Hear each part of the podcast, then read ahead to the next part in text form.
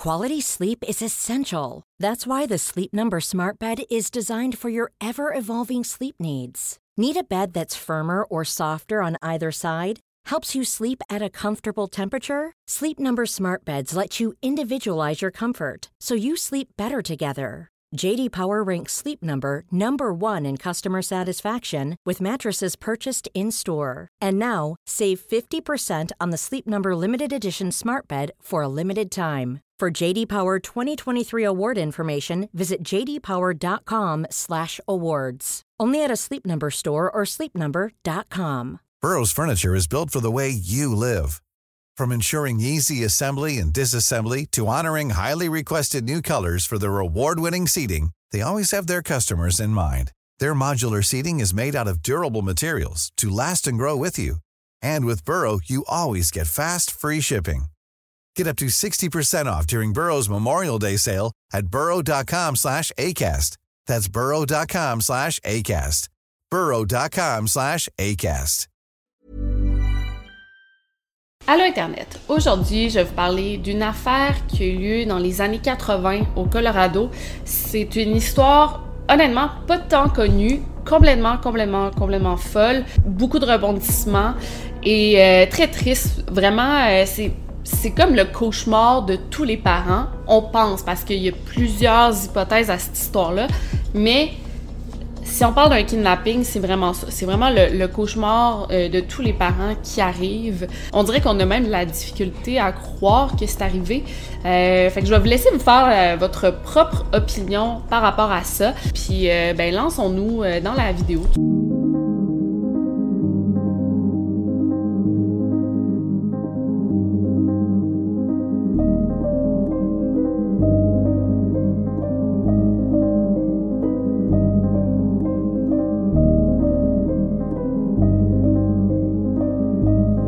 Podcast Over and Out. Donc, avant de commencer, je veux vraiment vous parler de la victime, Christopher, mais surtout de sa famille. Alors, le petit Christopher Abeita a 7 mois et il vient d'une famille de 7 enfants. On parle d'une très grosse famille. Euh, il y a 3 des 7 enfants qui vivent plus à la maison parce qu'ils sont rendus assez vieux. Donc, il reste 4 enfants qui vivent à la maison dont euh, une jeune femme de 18 ans qui a le syndrome de Down. Pourquoi je dis ça? Euh, ben, on, voit clairement que c'est une famille occupée, sept enfants, un bébé, une femme avec le syndrome de Down. Fait que c'est, pas toujours facile euh, pour la famille, là, pour les parents surtout, de jongler là, avec cette situation-là, avec cette famille, avec leurs enfants. bref. Les parents, Jill et Bernice, vivent à Colorado Springs, dans le Colorado. C'est difficile de décrire un, bébé de 7 mois, mais apparemment que Christopher, déjà à cet âge-là, il avait vraiment toute une personnalité à lui. C'est un enfant qui était intelligent, qui était beau, qui était drôle, qui était heureux, qui pleurait très rarement. Euh, il était curieux. Euh, bref, c'est un beau bébé en santé. Il n'y a rien d'autre à dire. Et en plus, ben, c'était une belle surprise pour la famille parce que Bernice pensait plus qu'elle pouvait avoir d'enfants. Là. Je pense qu'elle était dans les âges quand même avancés, que c'était difficile d'avoir un enfant. Fait que la surprise euh, de sa grossesse était euh, bien accueillie par toute la famille. Il était content d'avoir un nouveau bébé à la maison. Et bon, comme je vous dis, euh, le bébé n'était pas du tout prévu. Donc, Christopher a quand même une différence d'âge de 14 ans avec ses autres frères et sœurs. Là.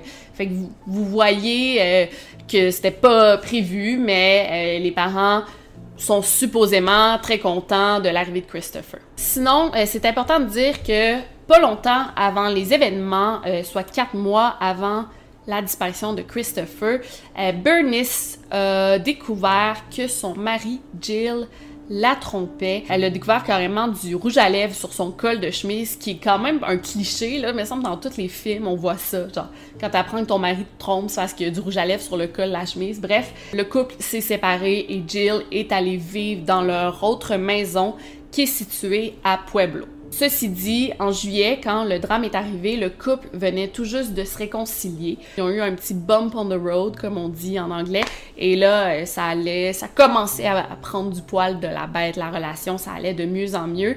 Euh, fait que voilà, pour le contexte familial, je pense que c'est important de, le préciser. Et là, passons maintenant aux événements. Donc, tout commence la nuit du 14 juillet 1986. Euh, c'est carrément la première nuit que Jill revenait à la maison après une période de quelques mois qui habitait à Pueblo durant la séparation. Là, c'était la première nuit qui était de retour chez lui, ce qui peut quand même rendre la situation un peu louche, mais euh, continuons, là, je, vais vous raconter les événements avant que vous puissiez vous faire votre propre opinion. Donc à part ça, il n'y a vraiment rien d'anormal à déclarer. Euh, la grande sœur de Christopher, Denise, lui a donné le boire. Ensuite, le bébé s'est endormi dans ses bras et elle est allée le porter dans son petit lit qui est situé à l'étage du haut dans la chambre des parents. Encore là, c'est important de le préciser, le lit de Christopher est littéralement à un mètre du lit des parents. C'est juste à côté. T'sais. Fait que s'il pleure, la famille peut l'entendre très vite. À minuit et demi, on sait que Bernice a donné à nouveau le boire au bébé et elle l'a remis dans son lit par après. Un autre truc important à mentionner ici, c'est que cette nuit-là, euh, les parents ont laissé la porte déverrouiller, la porte d'entrée débarrée parce qu'il euh, y a quelques enfants qui étaient sortis pour la soirée. Puis bon, peut-être qu'il n'y avait pas la clé, je sais pas, mais ils ont dit on va laisser la porte débarrée pour euh, qu'à leur retour, ils puissent entrer dans la maison facilement. Euh, j'imagine que c'était quand même un quartier sécuritaire, il n'y avait pas full de danger, fait qu'ils ont dit, il n'y a pas de problème. Moi, je ferais pas vraiment ça, vu que je l'ai dit dans toutes mes vidéos, là, barrez vos portes. Mais ça peut arriver qu'on oublie, puis là, c'était comme juste une décision particulière, unique. Cette soirée-là, ils ont décidé de ne pas verrouiller les portes. Donc le matin du 15 juillet, Bernice se réveille et là, elle se rend compte que le lit de Christopher est vide. Son bébé est plus là. En plus de ça, un détail qu'elle remarque, c'est que la petite doudou, euh, la petite couverture de Christopher, est sur le sol à côté du lit. Donc, un peu en panique, on peut comprendre, Bernice se met à faire le tour de la maison à la recherche de Christopher. Christopher n'est pas là. Elle descend à l'étage et c'est là qu'elle découvre la porte d'entrée entr'ouverte. I started yelling right off, Christopher's not here, and my husband said, The girl's having. And I went running out of my room, and their room was right across from ours. And I said, Where's Christopher? And I started tearing off their blankets. They didn't have him. À 6h30 du matin, la police est appelée et seulement 15 minutes plus tard, la police est sur les lieux, prête à fouiller la maison en entier. On remarque immédiatement que la fenêtre dans le sous-sol est grande ouverte et que la petite télécommande pour ouvrir et fermer les portes du garage est manquante. Un autre détail qu'ils ont remarqué un petit peu plus tard euh, dans l'enquête ou dans la journée, là, mais c'est quand même important de le dire, euh, ils retrouvent une petite napkin, un, essuie-tout, euh, une petite serviette à, main, une napkin, dans l'entrée du garage, dans l'entrée dehors pour mener jusqu'au garage. On parle d'une petite napkin qui a euh, trois champignons dans le coin de la napkin. C'est le motif qu'on retrouve. Ça vient pas de leur maison. Ils n'ont aucune idée comment cette napkin-là s'est ramassée dans l'entrée. Euh, mais si on connaissait l'origine de la napkin en question, genre où on peut se procurer cette napkin-là, euh, peut-être que ça aurait pu aider, mais les enquêteurs n'ont pas fait vraiment attention à cet objet qui pourrait être un indice. En fait, ils ont jeté la napkin. Ça, c'est quand même regrettable parce qu'avec du recul, aujourd'hui en 2023, tu te dis c'était peut-être important, ça l'était peut-être pas non plus, mais euh, le fait d'avoir jeté ça, est-ce que ça a pu nuire à l'enquête? Il n'y a aucun moyen de le savoir. Mais à part de ces indices-là, il n'y a vraiment rien à signaler. Il n'y a pas de signe, de traces d'entrée par effraction. Il n'y a rien qui prouverait qu'un intrus s'est faufilé dans la maison durant la nuit. Vraiment rien euh, qui peut euh, mener un peu l'enquête d'un côté ou de l'autre. Il y avait même un sac à main euh, assez à la vue de tous dans la maison, puis il n'a même pas été touché. Fait que clairement, on parle pas d'un motif de, cambriolage. Puis là, on peut vraiment se poser la question dès les premières heures de l'enquête, pourquoi personne a entendu quoi que ce soit? On parle de plusieurs personnes qui sont dans la maison au moment des faits. Christopher a été kidnappé de son lit à un mètre du lit des parents. Pourquoi ils n'ont rien entendu? Comment on pourrait expliquer ça là, si on joue euh, l'avocat du diable? Euh, ben, il y avait les deux parents qui dormaient dans leur lit, puis il y avait aussi les trois filles qui étaient dans la maison, trois filles de 22, euh, 18 et 16 ans. Comme je vous ai dit, c'est une grosse famille. Il y a toujours un peu de mouvement dans la maison. Les grandes sœurs qui prennent soin du bébé. Comme je vous ai dit, il y a Denise qui a donné le boire à Christopher avant de le coucher. Fait que, il y a tout le temps un peu de mouvement dans la maison. Euh, un parent dort, l'autre se lève, vice-versa. Fait que peut-être qu'ils ont entendu du bruit, mais ils étaient tellement habitués que ça les a pas réveillés ou quoi que ce soit, ou ils se sont juste dit, écoute, il y a rien là, là, ça doit être mon mari ou ça doit être ma, ma fille qui est venue voir, veiller sur Christopher. Donc les policiers font un peu de porte à porte, ils font le tour du voisinage, et encore là, personne n'a remarqué quoi que ce soit, personne n'a entendu quoi que ce soit. Qu'est-ce qui s'est passé? Dès le lendemain, euh, l'enlèvement est médiatisé, on en parle aux nouvelles. Il y a Bernice qui, passe à la télévision en pleurs, euh, qui supplie les gens de l'aider, euh, de donner des, indices qui pourraient lui permettre de retrouver son fils. Puis encore là, on parle des premières heures de l'enquête, c'est super important de faire bouger les choses. On a un bébé de 7 mois qui a été enlevé dans son propre lit. C'est la situation la plus dramatique qui pourrait arriver, la situation la plus inquiétante. Seven-month-old son. Christopher Abeda was taken from his crib sometime during the early morning hours as his mother, father, brothers, and sisters slept nearby. Bernice Abeda says she fed her son around midnight last night, and when she got up to check on him early this morning, he was gone. I would like to ask anybody that has any information concerning my son to please help us find him so that I can, tomorrow morning, like we usually did at 4.30 in the morning, cuddle up in bed and nurse him. I beg you, please, please. Christopher loves me and I love him very much. I need him very much. Please help us. Donc, bien sûr, dès le départ, euh, les parents de Christopher sont des suspects. C'est super normal de, pour les policiers de considérer ça, parce que quand on parle de disparition, de meurtre, ben, c'est souvent la famille très proche euh, qui est coupable, carrément. Euh, mais aussi, toute l'histoire est super louche. comment il a pu se faire enlever dans son lit à un mètre du lit des parents ça n'a aucun sens. Puis aussi, ben, on, se rappelle que Jill, le père, c'était la première nuit qu'il passait à la maison depuis la séparation. Fait que c'est sûr que ça aide pas à ne pas suspecter les parents. C'est sûr que euh, tout ça, ça sent mauvais, on s'entend. Juste pour vous donner une idée, selon les statistiques, le FBI dit que dans 96% des cas d'enlèvement, euh, c'est un membre de la famille proche qui le fait. fait les statistiques n'aident pas vraiment la famille Abeta. D'un autre côté, ben, dès le jour 1, euh, la famille, les parents collaborent entièrement avec la police. Ils n'ont jamais euh, pas voulu collaborer avec eux, ils n'ont jamais changé leur version des faits, il n'y a aucun détail qui change. Puis ils n'ont même pas engagé d'avocat pour les interviews avec la police parce qu'ils n'ont tellement rien à se reprocher ben, qui disent, selon eux, ils n'ont rien à se reprocher. Fait que pourquoi ils engageraient un avocat? Euh, les deux ont même accepté euh, de se soumettre au test de polygraphie. Durant l'interview avec la police, le père a même avoué avoir eu une relation euh, extra-conjugale récemment, avant les faits. Puis il a même avoué que quand sa femme, Bernice, lui a annoncé qu'elle était enceinte, il était un peu troublé, euh, voire fâché, déçu de cette nouvelle. Il était pas content, lui, d'avoir euh, sa femme qui était enceinte. Euh, on peut comprendre, on parle d'une famille de six enfants. il y a un gros écart entre les autres enfants et Christopher. Fait qu'il était pas heureux de cette nouvelle, mais quand ils ont eu le bébé, ils ont eu Christopher, ben là, il était en amour avec son fils. Là. Fait qu'on pourrait y voir là une sorte de motif pour Jill de s'en prendre à son fils, de pas vouloir que son fils vive carrément.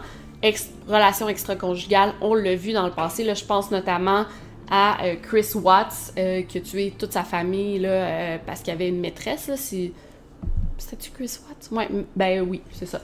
Euh, fait qu'il y a l'affaire Chris Watts, fait que ça, ça c'est un bon motif pour lui, mais aussi le fait qu'il voulait pas vraiment d'enfants, de nouvel enfant dans sa vie. Fait que pour les policiers, ça expliquerait des choses.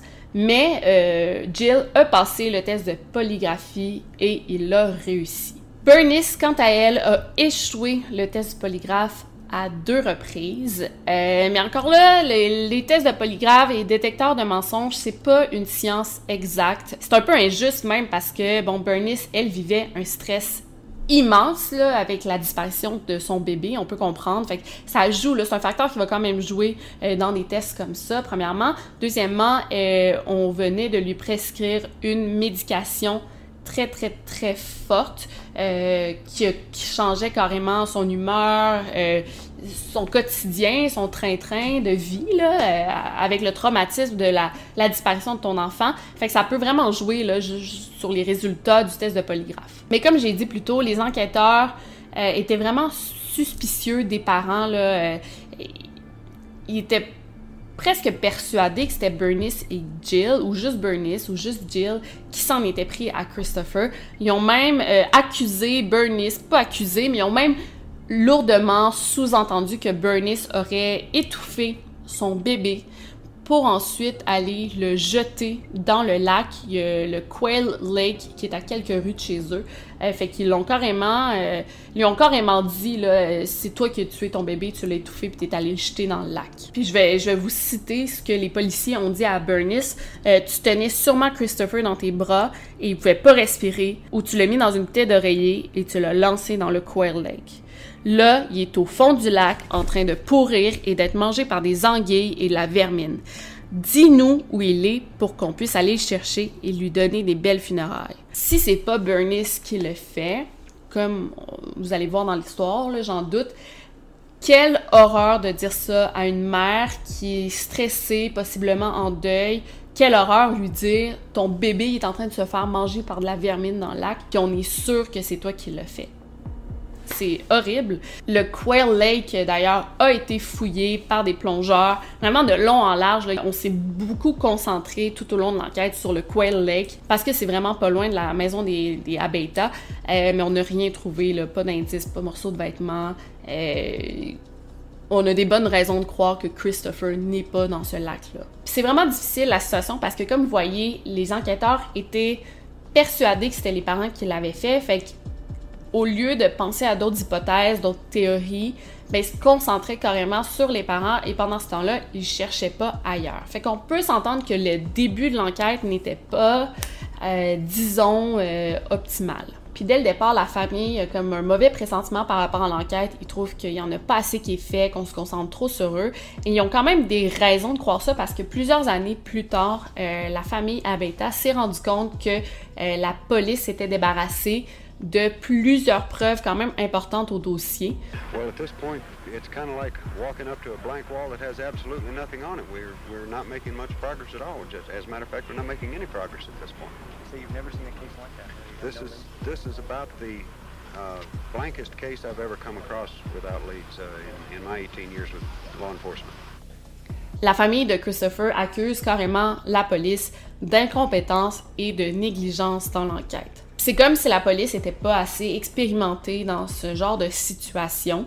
Euh, si ça arrive rarement dans cette, cette région-là, ben c'est sûr qu'ils sont pas habitués à faire face à une enquête de telle envergure. Là. Euh, fait qu'il y a quand même beaucoup de choses qui n'ont pas été faites, qui auraient dû être faites. Par exemple, la police aurait dû prendre les empreintes digitales dans la maison, euh, aurait dû fouiller davantage la maison, qui est en quelque sorte la scène de crime, mais ça n'a pas été fait. Puis on peut penser que s'il avait tout fait ça à l'époque, ben peut-être qu'aujourd'hui, on aurait retrouvé Christopher ou on aurait su ce qui lui est arrivé. Et la famille, là, euh, moi je pense que ça nous donne des bons indices que sont sûrement pas coupables les parents parce qu'ils ont engagé des détectives privés pour mener l'enquête jusqu'au bout parce qu'ils avaient l'impression que la police faisait du surplace. C'est sûr qu'ils étaient pas mis au courant de toutes les démarches que les policiers font, puis c'est souvent ça dans le cas des disparitions. La, la police se garde quand même des, indices, des, informations pour eux, pour euh, qui divulguent pas à la famille, aux proches. Mais c'était quand même frustrant pour les Abeta parce que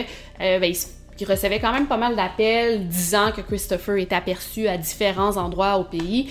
Ça, il y en a toujours dans toutes les disparitions. Mais euh, la, police n'allait pas nécessairement chercher à vérifier ces informations-là que la famille recevait. Et ça, c'est mon avis à moi, là, puis euh, je suis pas une professionnelle, mais il me semble que si les parents euh, l'avaient fait, s'ils avaient tué leur bébé, ils feraient pas toutes ces démarches pour euh, le retrouver. Euh, ils ont vraiment tout donné là, pour retrouver leur bébé, puis ça les a presque. Small details are big surfaces. Tight corners are odd shapes. Flat, rounded, textured or tall. Whatever your next project, there's a spray paint pattern that's just right. Because Rust new Custom Spray 5 in 1 gives you control with five different spray patterns. So you can tackle nooks, crannies, edges, and curves without worrying about drips, runs, uneven coverage, or anything else. Custom Spray 5 and 1. Only from Rust Burrow is a furniture company known for timeless design and thoughtful construction, and free shipping, and that extends to their outdoor collection. Their outdoor furniture is built to withstand the elements, featuring rust proof stainless steel hardware, weather ready teak, and quick dry foam cushions. For Memorial Day, get 15% off your Burrow purchase at burrow.com slash ACAST and up to 25% off outdoor. That's up to 25% off outdoor furniture at burrow.com slash ACAST. Tuer là, toutes les, démarches qu'ils ont fait euh, pour retrouver Christopher. Et pour vous donner une petite idée, ben, il y a Jill, le père, qui a carrément démissionné de son emploi pour euh, se consacrer à 100% à temps plein à l'enquête. Il y a deux sœurs de Christopher qui ont aussi abandonné l'école pour se concentrer à la recherche de leur frère. C'est super triste de voir ça. Des familles de personnes disparues ne devraient pas avoir à démissionner ou lâcher l'école pour trouver leur enfant si euh, avaient confiance en l'enquête. C'est même la famille de Christopher qui ont établi un numéro de téléphone, le 800 un numéro sans frais, euh, pour recevoir des indices, pour recevoir euh, des informations. C'est eux qui ont choisi de faire ça. Euh, ils ont même vendu leur maison, ils ont tout retiré de leur pension de retraite, ils ont pigé dans toutes les économies qu'ils avaient juste pour payer les frais pour entretenir l'enquête active ça me dépasse de voir ça. Sérieux, c'est vraiment pas rien ce qu'ils ont fait. Euh, dans toute l'enquête, ils ont dépensé environ un million de dollars, la famille de Christopher, pour retrouver leur enfant. Ils sont allés dans les quatre coins du pays pour retrouver leur fils. Ils se sont même rendus jusqu'au Mexique parce qu'il y avait eu des informations comme de quoi Christopher aurait été aperçu au Mexique. Tu sais, on s'entend, c'est un bébé de 7 mois. Il y a beaucoup de bébés qui se ressemblent. Fait qu'ils doivent avoir reçu pas mal d'informations de gens qui l'auraient vu euh, à gauche et à droite. Fait qu'ils se sont rendus dans ces endroits-là et même qu'à certaines occasions, ils se costumaient pour euh, suivre des potentiels suspects. Là, euh, puis je vais vous en parler un petit peu plus tard, mais tu sais, ils ont tout fait là, ce qui était en leur pouvoir. Puis j'ai rarement vu ça dans des situations de disparition d'enfants, que la famille va même jusqu'à se costumer pour suivre des gens. là C'est quand même fou. Fait que c'est pas rien ce qu'ils ont fait. Puis là, je sais pas, si euh, il y avait tuer leur enfant comme les policiers peuvent, pouvaient croire au début, je pense pas qu'ils auraient dépensé un million de dollars pour retrouver leur fils. Mais tu on peut quand même se demander si c'est pas les parents, c'est qui? Tu sais, euh, pendant un bout, là, euh, Bernice, elle lisait toutes les notices nécrologiques dans le journal, dans les quelques mois suivant la disparition, en se disant, si des parents ont perdu leur bébé, ça, c'est sa théorie. Si les parents ont perdu leur bébé, ils se retrouvent dans une détresse euh, inimaginable. Fait qu'ils seraient peut-être suffisamment désespérés pour aller kidnapper un bébé. Fait que dans sa tête, tous les parents qui avaient perdu récemment un bébé, euh, ça pouvait leur donner un motif de kidnapper leur enfant. Fait que là, elle appelait ces gens-là, ou elle les suivait, ou elle les espionnait, ou elle demandait à des enquêteurs privés de questionner ces gens-là pour voir s'ils pourraient être des potentiels suspects. Et puis, toutes ces démarches-là n'ont pas servi à rien parce que, bon, il y a quand même quelque chose d'intéressant qui en est sorti. En fait, l'infirmière qui a signé euh, le certificat de naissance de Christopher, elle avait euh, tout récemment perdu son propre enfant, son bébé à elle, et elle était lourdement affectée comme ça, on peut l'imaginer. puis la journée de la disparition de Christopher, elle a démissionné de l'hôpital, la même journée. Fait que, est-ce que c'est une coïncidence? Peut-être, mais cette situation-là est quand même intéressante. Donc, Bernice a quand même enquêté sur cette situation-là, puis euh, ça faisait pas longtemps que l'infirmière en question, elle avait déménagé en Australie, en plus de tout ça. Là. Euh, fait qu'elle a transmis cette information à la police, qui ont contacté euh, les autorités australiennes, mais malheureusement, il n'y a, a, rien qui en est sorti. Puis il y a même une, autre occasion, là, faut que je le mentionne parce que c'est quand même fou, là. Euh, la famille de Christopher a reçu un type qui les a menés au Nouveau-Mexique. Donc, ils se sont rendus à Wagon Mound euh, parce qu'il y avait à cet endroit-là un genre de ranch, une maison, une vieille maison délabrée. Euh, c'était carrément un shack, là. Il n'y avait pas d'électricité, il n'y avait pas d'eau courante ni rien, puis c'était inhabité depuis plusieurs années. Et là, apparemment, c'est ce que j'ai lu, durant la période de la disparition de Christopher, les premiers mois suivant l'enlèvement, euh, il y avait de l'activité dans ce shack-là. C'était euh, nouvellement habité. Puis, euh, quand ils ont fouillé, quand ils ont, ils, ont, cherché un peu plus à propos de cette maison-là, ben, elle appartenait apparemment à l'un des suspects dans l'enquête. Donc, quand Bernice et sa famille s'est rendus à cet endroit-là, ils auraient trouvé plusieurs items de bébés et même des lettres qui auraient été envoyées à un certain P.O. Box. Donc un P.O. Box, c'est comme dans des bureaux de poste, là, tu peux louer une genre de case postale pour que les gens t'envoient des trucs, puis c'est,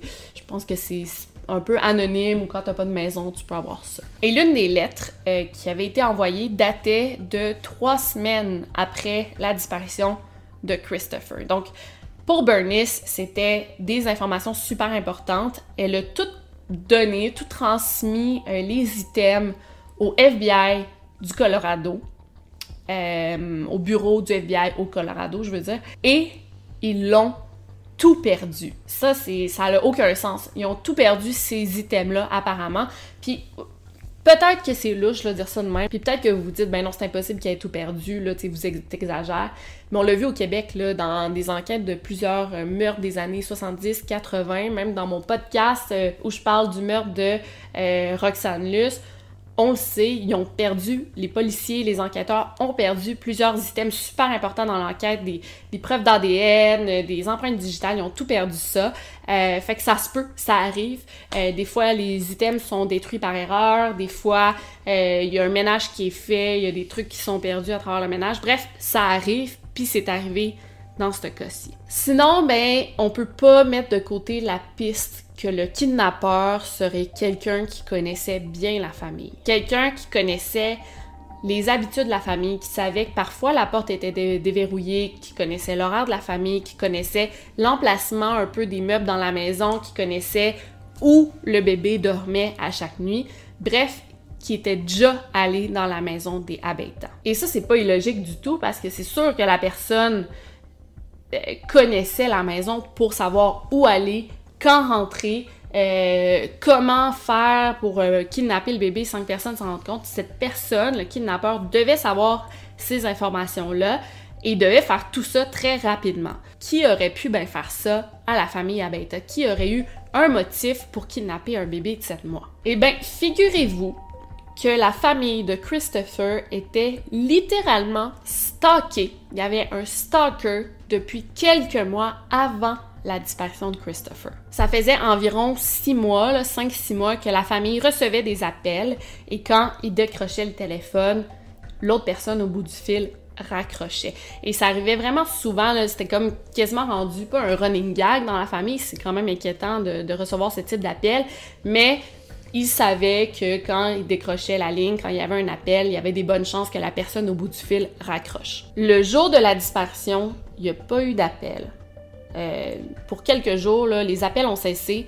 Puis là, quelques jours après la disparition, les appels ont recommencé. Et c'est pas rien, on, en, voulait à la famille Abeta parce qu'il y a même les grands-parents de Christopher qui se sont aussi fait stalker quelques mois avant la disparition du bébé. Et c'est là que toute cette histoire-là devient intéressante. Euh, les policiers ont retracé les appels du fameux stalker ils ont pu retracer les appels et ça provenait d'une certaine Emma Bradshaw, qui est en réalité la maîtresse de Jill, le père de Christopher. D'ailleurs, la soirée de la disparition de Christopher, Emma a tenté de contacter Jill à plusieurs reprises dans la soirée.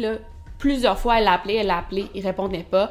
Et euh, ses appels ont duré jusqu'à minuit environ. À minuit, elle a arrêté d'essayer de le contacter. Et tu sais, cette fameuse Emma, ben, elle a quand même un gros historique de stalking. Là. Euh, elle avait déjà été arrêtée euh, pour entrer par effraction chez quelqu'un. Même qu'elle a déjà été chargée pour stalking et euh, il n'y a pas de mot français vraiment pour stalking, là, j'aime pas ça utiliser tout le temps des mots anglais, mais bon, elle a même été chargée pour stalking et harcèlement envers un homme marié avec qui elle a déjà eu une aventure. Et selon euh, les documents de la cour là, qui, sont, qui ont été rendus publics, l'homme marié voulait rompre avec Emma et elle ne l'acceptait pas du tout.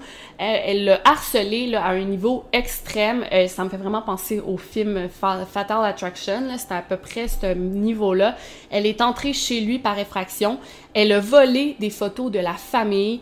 Elle menaçait son, son, son son amant, là, elle le menaçait lui, puis elle s'est même pointée à l'école des enfants pour les menacer. Fait que, qui sait où elle serait prête à aller, cette femme-là, pour se venger ou... Bon, on sait pas. Et définitivement, la famille de Christopher pense que cette femme-là serait prête à aller jusqu'à enlever un bébé de 7 mois pour pas prouver un point. Mais tu sais, clairement, cette femme-là ne va pas bien mentalement. Là. Dans les années 70-80, elle a été internée à deux reprises dans un institut psychiatrique. Et là, je dis pas que si tu es interné dans un institut psychiatrique, tu peux kidnapper un bébé, là, je dis pas ça, mais elle allait pas bien mentalement, elle avait un historique de problèmes de santé mentale, et là, peut-être qu'elle a juste dépassé les bornes. Ceci dit, cette femme en question affirme être innocente depuis le début.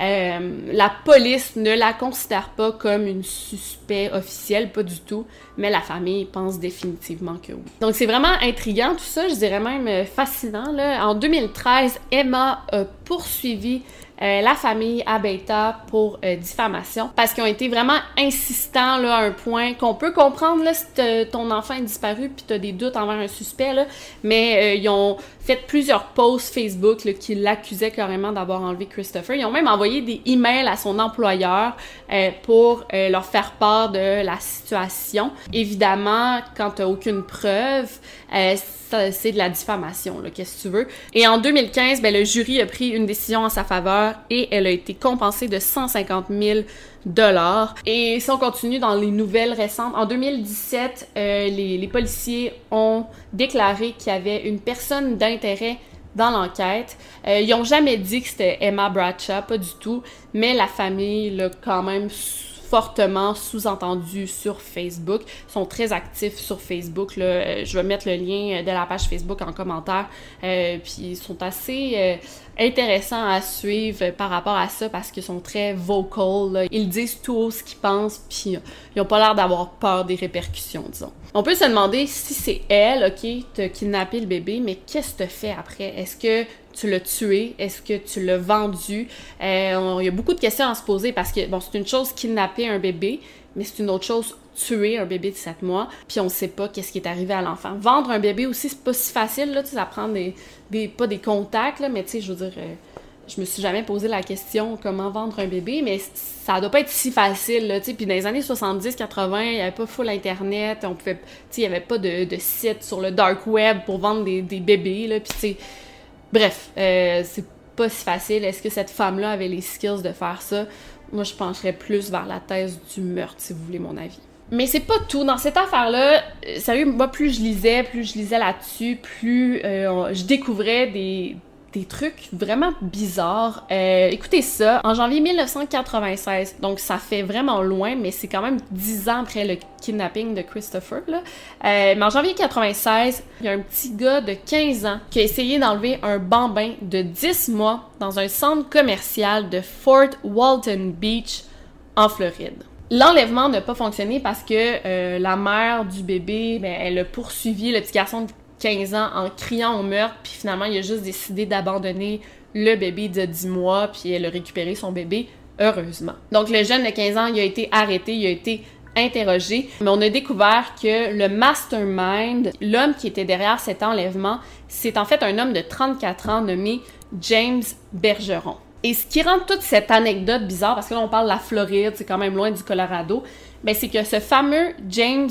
Bergeron avait un pick-up, un camion, qui était enregistré au nom de Gail, qui est le frère de Christopher.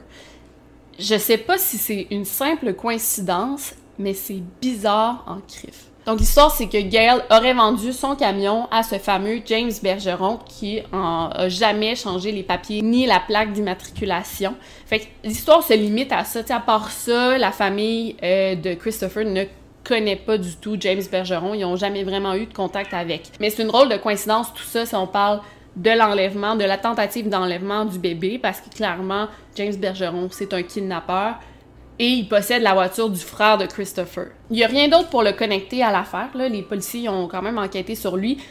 Il y a seulement un truc qui est quand même euh, parlant, euh, c'est que James Bergeron vivait à Colorado Springs au moment de l'enlèvement de l'enfant. C'est un suspect super intéressant, tout autant que Emma Bradshaw, vraiment, euh, mais il n'y a rien d'autre pour le connecter à l'enlèvement. En octobre 2018, euh, il y a un homme nommé Chris qui a approché la famille de Christopher, la famille Abeta, pour leur dire que lui, Selon ses informations, il était né à Chicago quelques mois après l'enlèvement de Chris. Puis c'est en fait une euh, travailleuse sociale qui lui a mis la puce à l'oreille. Elle, elle est persuadée que cet homme-là est Christopher parce que euh, de ce qu'elle se rappelle, euh, Chris n'a pas de certificat de naissance et il n'y a aucune photo de lui quand il était bébé. Et les seules photos euh, qui ont de lui quand il était bambin, mais sont très similaires à euh, Christopher, ce qui aurait eu l'air s'il était s'il est arrivé à l'âge de 1, 2, 3 ans. En plus de ça, le père euh, de Chris, quand on l'a interviewé, il était super réticent à parler aux journalistes. Là. Il voulait vraiment pas, tu sais, pourquoi tu voudrais pas aider une famille, pourquoi tu voudrais pas parler aux journalistes? En conclusion, on a fini par prendre son ADN qu'on a comparé avec la famille de Christopher et euh, tristement, ce n'était pas un match. C'était resté une hypothèse vraiment intéressante. Puis peut-être que ce gars-là, Chris, c'est un autre enfant qui a été enlevé, un autre enfant qui a été kidnappé, mais euh, on a pu fermer ce dossier-là. I've been sick for a couple months and I went into the hospital finally. After calling my doctor, he said to go into ER. And uh, after an hour into the hospital, they did an MRI and said it looked like I had a mass um, on my liver. was cancer. Ce qui est vraiment triste dans tout ça, ben, une autre affaire qui est complètement triste, c'est que la mère de Christopher est décédée en 2017. Elle avait 73 ans et le père, lui, est mort en 2020 d'une crise du cœur. Ni un ni l'autre, il n'y a aucun des deux parents qui a su ce qui est arrivé à leur enfant, sont décédés avec un gros point d'interrogation qui plane au-dessus de leur tête. Qu'est-ce qui est arrivé à notre bébé? Ceci dit, les frères et sœurs de Christopher sont encore bien impliqués dans l'enquête de, la disparition de leur frère. Euh, sont vraiment actifs sur les médias sociaux par rapport à ça. Il y a même une récompense de 200 000 dollars qui est offerte contre toute information permettant de retrouver le petit Christopher qui est rendu vieux, là, mais euh, pour retrouver Christopher. Donc, Christopher aurait carrément 38 ans aujourd'hui. À l'époque, euh, quand il était bébé, il avait les cheveux blonds, il avait les yeux bleus, qui pourraient possiblement être bruns aujourd'hui. Il aurait pu changer de couleur passant de bébé à adulte. Euh, et il y avait une petite tache de naissance sur sa hanche droite. Fait que ça, c'est quand même quelque chose qui ne change pas et on pourrait le reconnaître avec cet indice-là. il aurait l'air de ça aujourd'hui. Donc voilà pour cette histoire. Euh, j'aimerais savoir qu'est-ce que vous en pensez, vous. Est-ce que vous pensez que ça pourrait être les parents? Parce que c'est quand même une hypothèse qui a été mise de l'avant au départ. Est-ce que c'est l'ex-maîtresse du père? Est-ce que euh, ça pourrait être ce fameux James Bergeron? Dites-moi ce que vous en pensez. Moi, j'ai tendance à pencher du côté de Emma Bradshaw. C'est sûr, je veux pas l'accuser, là. Euh, je veux pas me faire poursuivre pour diffamation. Mais toute l'histoire, ça sent pas bon. Elle aurait un motif, elle aurait des raisons d'enlever le petit Christopher. Toute l'histoire de stalkage, de stalking, ça fait peur. Ça, c'est mon hypothèse, je sais pas si c'est la bonne, mais laissez-moi le savoir en commentaire. Je vais mettre la page Facebook de la famille euh, dans la bande info. Allez laisser un petit j'aime euh, pour suivre l'enquête si ça l'avance. De toute façon, c'est toujours bon pour la famille d'avoir le plus de visibilité possible. Donc euh, voilà pour cette histoire. C'était Victoria Charlton. N'oubliez surtout pas de garder l'œil ouvert. Over and out.